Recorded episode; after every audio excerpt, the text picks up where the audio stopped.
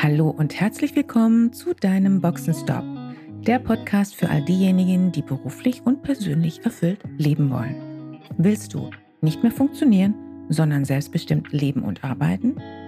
Wieder Begeisterung für das Leben spüren und den Mut haben, dafür etwas zu tun? Dann bist du hier richtig. Und jetzt wünsche ich viel Spaß mit all den Themen, die dich hier erwarten.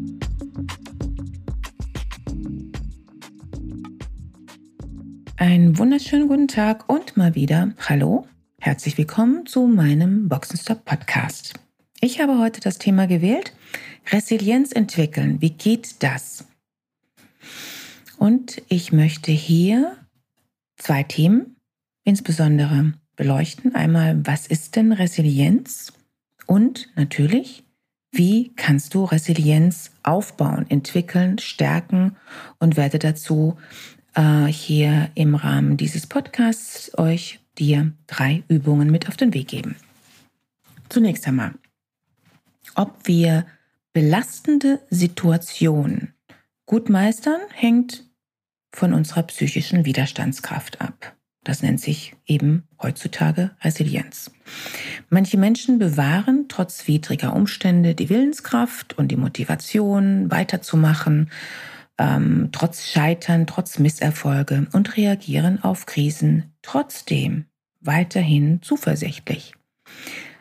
Und gerade heutzutage in unserer schnelllebigen Zeit mit zunehmendem Informationsfluss, permanenten Veränderungen ist dies natürlich eine Kernkompetenz. Forscher nennen diese Resilienz. Wenn du jetzt denkst, Resilienz ist ja mal nur wieder ein Modebegriff, sozusagen alter Wein in neuen Schläuchen, dann hast du Unrecht. Dass das Thema in den letzten Jahren so stark beansprucht wurde, führt ab und zu dazu, dass Menschen annehmen, dass es ein Allheilmittel ist, mit dem es möglich ist, alles auszuhalten. Aber darum geht es nicht. Genau das war auch ein Inhalt, ähm, oder es war der Inhalt eines Artikels, den ich vor kurzem in der FAZ gelesen hatte.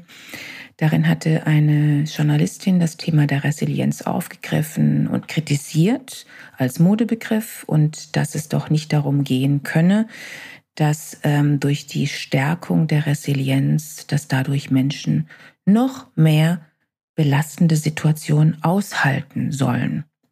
Das ist allerdings auch nicht der Sinn und Zweck von Resilienz. Und ich halte es auch für eine ziemlich abstruse Interpretation, und nach meinem Verständnis ist das nicht im Mindesten der Ansatz und natürlich definitiv nicht mein Ansatz. Wer sich mit der Resilienzforschung beschäftigt, wird auch feststellen, dass das Thema hier ein ganz anderes ist. Es geht nämlich im Fokus darum, innere Stärke aufzubauen, um darauf aufbauend dann auch mit Stärke nach außen hin aufzutreten, um daraufhin klare Entscheidungen zu treffen, was ist gut, was ist nicht gut für eine Person, um dann auch wirklich ähm, Stärke nach außen zu leben und Dinge zu verändern, die vorher gar nicht möglich gewesen wären. Resilienz ist kein Allheilmittel, aber es ist grundsätzlich so, dass man Widerstandskraft trainieren kann. Und das ist natürlich umso mehr wichtig, gerade heutzutage in diesen volatilen Zeiten. So, was ist denn Resilienz von der Definition her? Eigentlich stammt der Begriff aus der sogenannten Materialwirtschaft und bezeichnet Stoffe, die immer wieder in ihre ursprüngliche Ausgangssituation zurückkommen. In der Psychologie gibt es de facto zwei Antworten auf die Frage, was ist denn Resilienz? Es gibt eine einfache und es gibt eine etwas komplexere. Resilienz als einfache Antwort ist eine besondere Stärke, Belastungen auszuhalten. Damit ausgestattet können wir immer noch scheitern und Misserfolge haben, aber wir stehen eben dann genauso schnell, wie wir hingefallen sind, auch wieder auf und gehen dann eben weiter. Resilienz bedeutet, es gelingt dir in allem Übel auch noch ein Körnchen Gutes zu finden. Soweit zur einfachen Antwort. Die etwas komplexere Antwort geht ungefähr so. Hinter der sogenannten Resilienz steckt nicht nur irgendeine geheimnisvolle Kraft, es geht hier vielmehr um einen komplexen psychischen Mechanismus, der sich wie, äh, wie auch ein Puzzle aus vielen Einzelteilen zusammensetzt. warum verfügen denn jetzt nicht alle Menschen einfach über Resilienz? Warum ist das so unterschiedlich ausgestaltet? Die Forschung hat gezeigt, dass die innere Widerstandskraft per se von Kindesbeinen an unterschiedlich ausgeprägt ist. Und zwar selbst in derselben Familie und auch unter denselben Lebensumständen. Kann man auch gerade besonders gut äh, in der Zwillingsforschung sehen. Heutzutage wird das Konzept Resilienz als erlern- und trainierbar betrachtet. Einen besonderen Beitrag zu dieser Erkenntnis leistete eine Studie im letzten Jahrhundert von Amy Warner. Dabei geht es, pardon, dabei geht es um eine Langzeitstudie, die als Beginn der Resilienzforschung gilt. Die US-Psychologin Amy Warner hatte über drei Jahrzehnte die Entwicklung, das heißt den Werdegang von 700 hawaiianischen Kindern ähm, erforscht. Ähm, das war 55, 19, also 1955 bis 1985. Und etwa ein Drittel dieser Kinder wuchs in ziemlich armen Verhältnissen auf. Diese Kinder wurden vernachlässigt, teilweise misshandelt und das prägte auch ihr Leben als Erwachsene. Sie tranken wie ihre Eltern viel Alkohol, sie waren verhaltensauffällig oder hatten die Schule abgebrochen. Aber eben nicht alle. Denn überraschenderweise schaffte es wiederum ein knappes Drittel der Kinder aus diesen Verhältnissen, ihren schlechten Start unbeschadet zu überstehen. Sie entwickelten sich zu angesehenen, erfolgreichen Mitgliedern ihrer Gemeinden und einige von ihnen studierten auch. Amy Warner nannte sie, wie ich finde, ist eine wunderbare Wortkombination, verletzlich, aber unbesiegbar. Um mit einem, einem Wort zu antworten, resilient. Was war jetzt der Grund dafür? Wie konnte es sein, dass trotz derselben widrigen Umstände einigen das Leben gelang und anderen wiederum nicht? Die Studie von ihr ergab noch eine weitere Erkenntnis.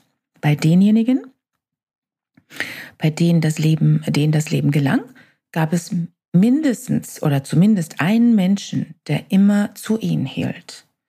Ob das ein Verwandter war, ein Bruder, eine Schwester, eine, ein Freund oder eine Lehrerin ein Lehrer ähm, ihnen zur Seite stand, ähm, sie förderte, sie, sie spüren ließ, dass sie etwas wert sind. Ja? Mittlerweile gelten eine verlässliche Bezugsperson in der Kindheit und ein tragfähiges soziales Netz im späteren Leben als zentraler Faktor für psychische Widerstandsfähigkeit. Und heute beschäftigen sich Wissenschaftler weltweit mit der Frage, wovon es darüber hinaus abhängt, dass manche eine besonders robuste Psyche ausbilden. Ja, ein ganz wunderbarer Forschungszweig, wie ich finde. Aktuell gilt es als sicher, dass Resilienz dynamisch ist und ein lebenslanger Prozess. Und so würde ich das in meiner eigenen Erfahrung auch benennen. So, Resilienz, wie bereits formuliert, ist wie äh, ein Puzzle aus verschiedenen Aspekten bestehend basiert auf, auf mehreren Aspekten. Wie bereits genannt, wer ein unterstützendes soziales Umfeld hat, hat bessere Chancen, resilient zu sein. Aber hier kommt ein Haken. Es gehört auch die Fähigkeit dazu, Unterstützung von anderen anzunehmen. Das erste Resilienzmodell wurde in den 70er Jahren vom israelisch-amerikanischen Medizinsoziologen Aaron Antonowski entwickelt. Antonowski prägte den Begriff Kohärenzgefühl, was so viel bedeutet wie, warum tust du das, was du tust? Ähm, und mit diesem, mit diesem Kohärenzgefühl ähm, beschreibt er die Grundlage, um gesund zu leben und die dafür notwendige Resilienz zu haben. In den darauffolgenden Jahrzehnten haben Psychologen verschiedene Modelle entwickelt um den Begriff der Resilienz zu beschreiben. Und ähm, insbesondere jetzt in unserem 20. Jahrhundert ist das Modell der sieben Säulen der Resilienz sehr prägend. Ich will einmal hm, lediglich die sieben Säulen äh, benennen. Das erste wäre Optimismus, also der feste Glaube, dass Krisen auch überwindbar sind und ähm, wir positiv in die Zukunft schauen. Dann das Thema der Akzeptanz, ähm, der Realität ins Auge zu schauen. Ähm, denn Schritte zur Krisenbewältigung werden erst dann möglich, wenn wir Dinge akzeptieren. Und akzeptieren bedeutet, sie bedeutet zunächst einmal, sie als real wahrzunehmen. Dann das Thema der Lösungsorientierung. Mit Optimismus und Akzeptanz gilt es, Stress zu bewältigen und aktiv nach Lösungen zu suchen. Dann haben wir das Thema die Opferrolle verlassen, sich auf seine Stärken besinnen und natürlich mit diesen Stärken auch zu arbeiten. Dann haben wir das Thema der Verantwortung, Verantwortung zu übernehmen. Das ist ja mein permanenter Claim bei allem. In die Eigenverantwortung gehen, in den Driver Seat, Selbstverantwortung übernehmen und zu handeln, Entscheidungen zu treffen. Dann haben wir das Thema der Netzwerkorientierung. Das heißt, aktiv sowohl private, aber auch berufliche Kontakte zu pflegen. Und last but not least das Thema der Zukunftsplanung. Ziele zu haben und diese auch zu verfolgen. Auch die positive Psychologie hat betont, wie wichtig die Stärkung von Resilienz ist. Resilienz ist kein Charakterzug, sondern ist eine Kompetenz, die du aufbauen kannst, die du trainieren kannst, die du stärken kannst. Resilienz ist deshalb ein dynamischer Lernprozess. Und jetzt geht es um das Thema, was kannst du denn tun? Wie kannst du ins Handeln kommen? Wie kannst du das trainieren? Wenn du jetzt nach dieser Auflistung denkst, das so alles sehr theoretisch. Wie genau kannst du denn nun deine Resilienz stärken? Dann ist das völlig nachvollziehbar. Und ich habe eine gute Nachricht. So schwierig ist es nicht. Das Wichtige ist allerdings, endlich damit zu starten. Und mal wieder einer meiner Lieblingsclaims, einfach machen. Und natürlich gilt das auch hier, das altbekannte Prinzip, Übung macht den Meister. Also, du brauchst schon etwas Selbstdisziplin, etwas Geduld mit dir selbst und vielleicht auch etwas Frustrationstoleranz. Einmal ist kein Mal. Beginne daher bitte mit einfachen Übungen, aber bleibe kontinuierlich dran. Und natürlich, falls du für dich feststellen solltest, du brauchst eher jemanden, der dich als Sparingspartner über einen gewissen Zeitraum unterstützt, dann kontaktiere mich gerne. Am einfachsten, du buchst über meine Webseite www.christianebarho.com einen Free Call. Ähm, in diesem Call hast du die Möglichkeit, mit mir zu besprechen, was dein Ziel ist und wie wir zusammenarbeiten können.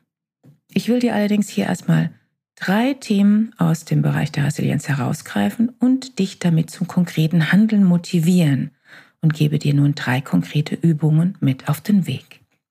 Erstens, steigere deine Selbstverantwortung und treffe ausstehende Entscheidungen. Manchen Menschen fällt es leicht, Entscheidungen zu treffen, manche tun sich schwerer. Psychologische Studien weisen gerne darauf hin, dass unser Gehirn morgens noch frisch ist und es damit leichter fällt, Entscheidungen zu treffen.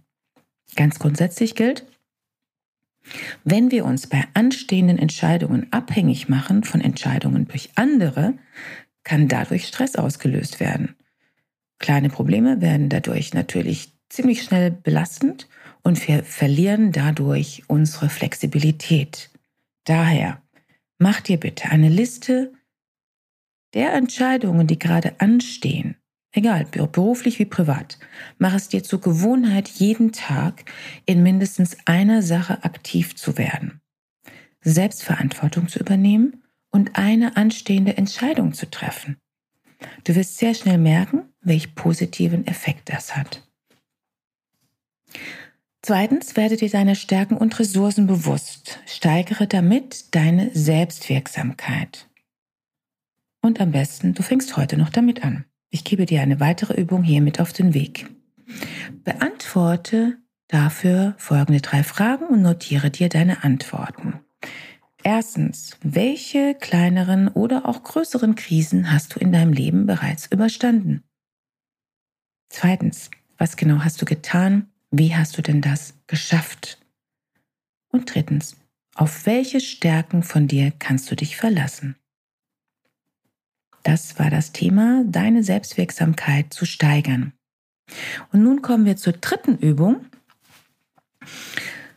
Und ich vermute, euch äh, wird es ziemlich bewusst sein ähm, bei diesem Thema und dennoch, ähm, das Bewusstsein heißt noch lange nicht, dass es auch getan wird. Nimm dir bitte regelmäßig Auszeiten, kleine wie große. Wer mich kennt, weiß, dass ich ein überzeugter Fan von Auszeiten bin. Daher will ich hier das Thema Auszeit explizit benennen. Wer Resilienz aufbauen will, tut gut daran, sich regelmäßig eine kreative Auszeit zu gönnen. Damit sind insbesondere kleine Auszeiten im Alltag gemeint. Und natürlich, wer die Möglichkeit hat, auch größere. Wann kommen dir die besten Ideen? Beim Joggen, beim Meditieren, während des Yogas, während des Sports, in der Natur, beim Gespräch mit guten Freunden oder bei der Lektüre eines Buches. Kreative Ideen entstehen selten, wenn wir arbeiten. Wir brauchen dafür gehirninternen Leerlauf. Das nennt sich ja auch so schön Musikgang. Und ich nenne das mal zusätzlich, wir brauchen einen Zeitwohlstand, den wir uns allerdings ja auch erstmal selbst erlauben. Das heißt auch hier, es geht um die Entscheidung, Entscheidung zu treffen, dass wir Zeitwohlstand haben. Das heißt genügend Zeit, die wir uns erlauben, um, die, um in die Muße zu gehen, um die Auszeit auch zu genießen, zu zelebrieren. So, das war's dann auch schon für heute. Falls du diesen Podcast magst oder auch mehr zu diesem Thema hören möchtest, dann lass es mich gerne wissen. Schreib am besten direkt auf YouTube deinen Kommentar und gebe natürlich am liebsten auch ein Like. Schön, dass du hier dabei warst und bis zur nächsten Folge. Schön, dass du dabei warst. Wenn dir dieser Podcast gefallen hat, schreib gerne eine Rezension.